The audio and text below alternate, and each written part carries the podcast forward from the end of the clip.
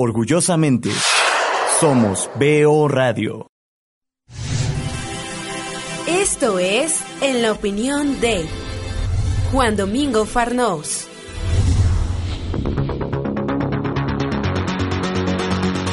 Hola, ¿qué tal están? Eh, les habla Juan Domingo Farnós desde España en este su nuevo programa eh, en el cual vamos a hablar de los, estudiantes. Es cierto que es una palabra muy genérica, muy amplia y que no nos daría tiempo de ninguna manera llegar a todos sus, vertientes. Vamos a dividirlo en unas cuantas partes, concretamente en cinco partes, para que vean desde dónde están ahora los términos estudiantes, dónde lo podemos ubicar y hacia dónde de alguna manera, hacia dónde van en el futuro, eh, en el futuro para que entre todos nos hagamos una, una idea espacio-temporal, además de, cómo de alguna manera eh, entendemos entre todos y entenderemos también el concepto. ¿no? Eh, es cierto que la palabra estudiantes coge un, auge muy importante en, plena Edad Media, de alguna manera por la preponderancia que en aquella época se da al término enseñanza. Estudiantes y enseñanza de alguna manera van de la mano. ¿no? Eh, era una época en que las personas que intentaban aprender cosas se basaban sobre todo en las explicaciones, en la, explicación que le daban de alguna manera los, monjes de, aquellos tiempos. Eh, por lo tanto, preponderancia, enseñanza sobre el aprendizaje. Eh, eso ha perdurado durante todos los, los, siglos venideros hasta llegar casi a nuestros, bueno, hasta llegar hasta nuestra época, de que de alguna manera si se fijan ustedes, hasta los últimos 10 años el término enseñanza-aprendizaje predominaba eh, en todos nuestros estudios y de alguna manera también eh, definía muy bien lo, que entendemos ahora por estudiante y que se le da eh, siempre el nombre a todos los procesos de, enseñanza-aprendizaje o incluso a todos los procesos de aprendizaje en sí mismo. ¿no? Es un término ya casi casi desgastado y que llega hoy en la sociedad de la información y del conocimiento a un momento que quizá deberíamos variar el término. ¿Por qué? Bien, los estudiantes de alguna manera siempre han significado que son consumidores, consumidores de información. Básicamente nos, referimos a ello. ¿no?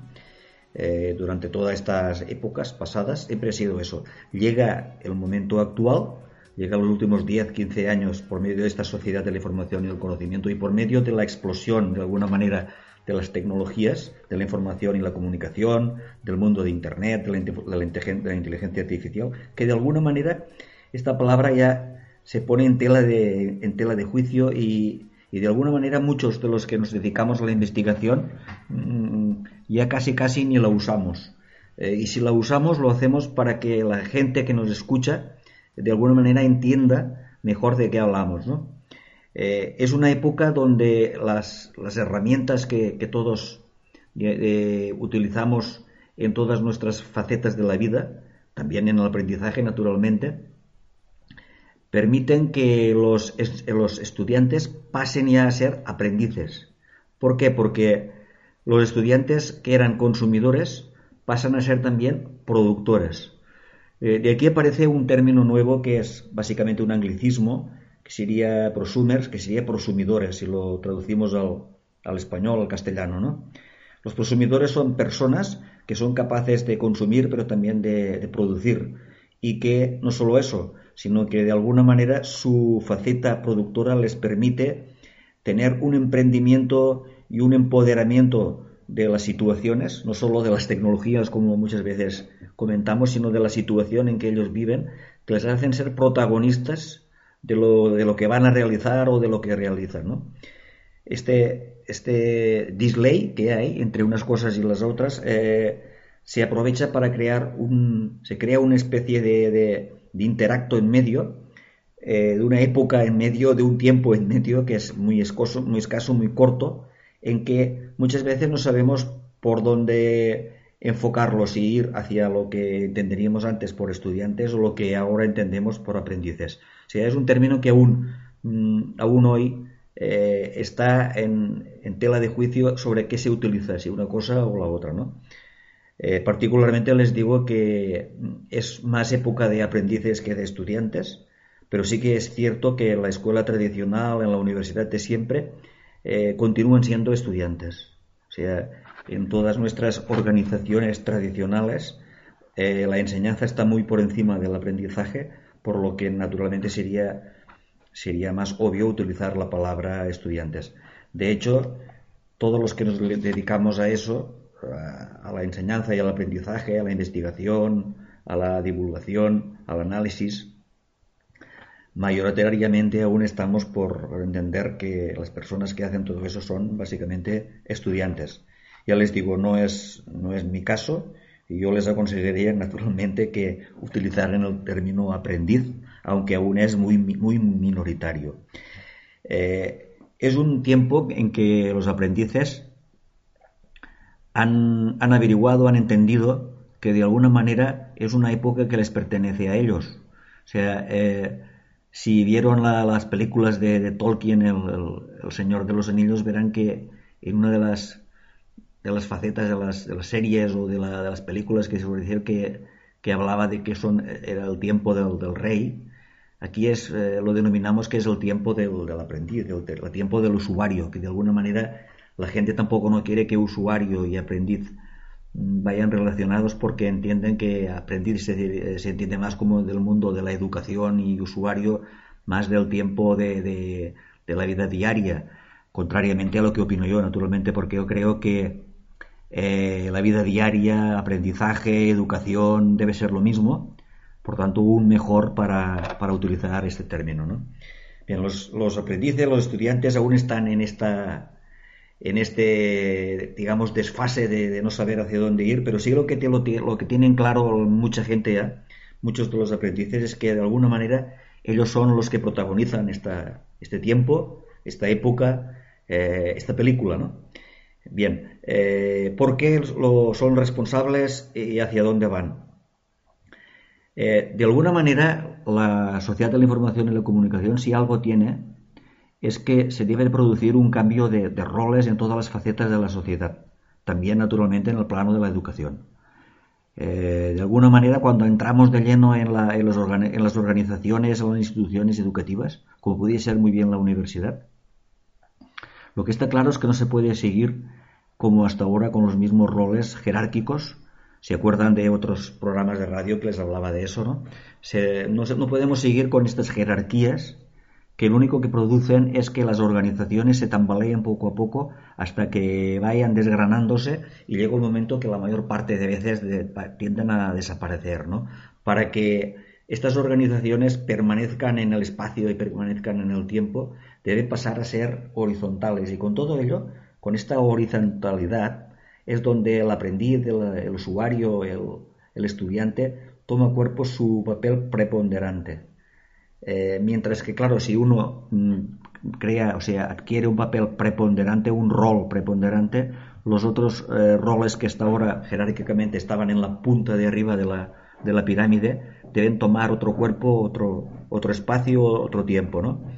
Entonces decimos que lo que es el sistema, lo que se entiende por sistema educativo y dentro del sistema educativo los docentes, deben adquirir un papel eh, secundario, no menos importante, sino otro papel diferente, muy diferente, pasando a ser de alguna manera los que faciliten, los que acompañan en los aprendizajes que, los aprendices de alguna manera eh, van, a, van a realizar. ¿no?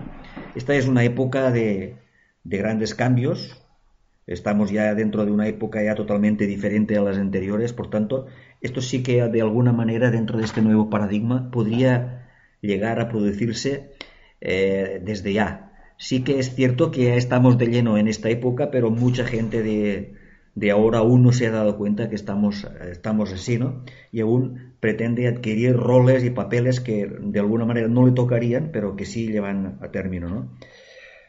Es una revolución en el tema educativo, sería una revolución con todas las, con todas las letras, eh, que, que llamamos disrupción social y disrupción educativa que no está muy bien vista por, por, algunas, por algunas partes de esta sociedad ya que aún pretenden que sea el sistema educativo, que sean los docentes quienes la lleven a cabo, ¿no?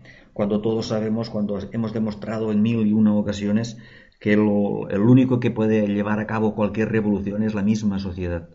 O sea, las revoluciones, los cambios de época, lo, los cambios de paradigma, solo lo pueden llevar la, la gente que vive eh, y aprende, eh, juega, eh, convive se relaciona dentro de la sociedad, ¿no? Es entre todos. Y es aquí donde el aprendiz eh, adquiere su máxima preponderancia y su papel más fuerte e importante. Eh, llega un momento que para todo ello necesitan autonomía, necesitan un autoaprendizaje que hasta ahora no se había, no se había podido llegar a, a utilizar, a realizar, ¿no? Son Estamos en una época totalmente tan diferente a las anteriores que hablar de autoaprendizaje y hablar de autonomía, hablar de libertad, incluso de escolarización, son palabras que sonaban hasta muy poco, sonaban hasta fuertes, ¿no? Casi casi insultantes cuando de verdad es lo que la gente pide, lo que la gente necesita, lo que las personas de alguna manera para integrarse de lleno en el mundo sociolaboral, socioeconómicos, de, de aprendizajes, tiene que ir por este camino. Eh, caminos donde se aún se debatan aspectos psicopedagógicos o pedagógicos o incluso tecnológicos eh, que segreguen unos a otros, que, quieran adquirir una preponderancia de unos sobre otros, hoy día ya, ya no tiene sentido. ¿no? Y llega un momento este, que los aprendices ya van hacia, hacia una sociedad donde aprendizaje y trabajo, relaciones sociales, ya sean prácticamente sea todo lo mismo, todo vaya junto todo vaya de la mano y que para llegar a las mejoras de, unas, de, una, de una parte debe solucionarse las mejoras en global de todos. Por eso vivimos una sociedad en red. Es la, la única manera donde para que las cosas mejoren, para que las, las, cosas progresen como deben ser, deben ir todas, deben ir todas juntas. No podemos ya, de alguna manera, no podemos pretender eh, mejorar el aprendizaje, mejorar las relaciones sociales, mejorar eh, las relaciones familiares o el mundo del trabajo y solo hacerlo de una cosa y dejando las otras de parte eh, para solucionarlas más adelante o ya veremos lo que hacemos. No, esto es imposible, es inviable en esta sociedad y de alguna manera, como dijo McLuhan, el, el mensaje es, es más importante de alguna manera el mensaje, o sea, el medio que el mensaje. Por eso debemos mejorar siempre lo, que es el aspecto social sobre otros como podría ser el mundo educativo.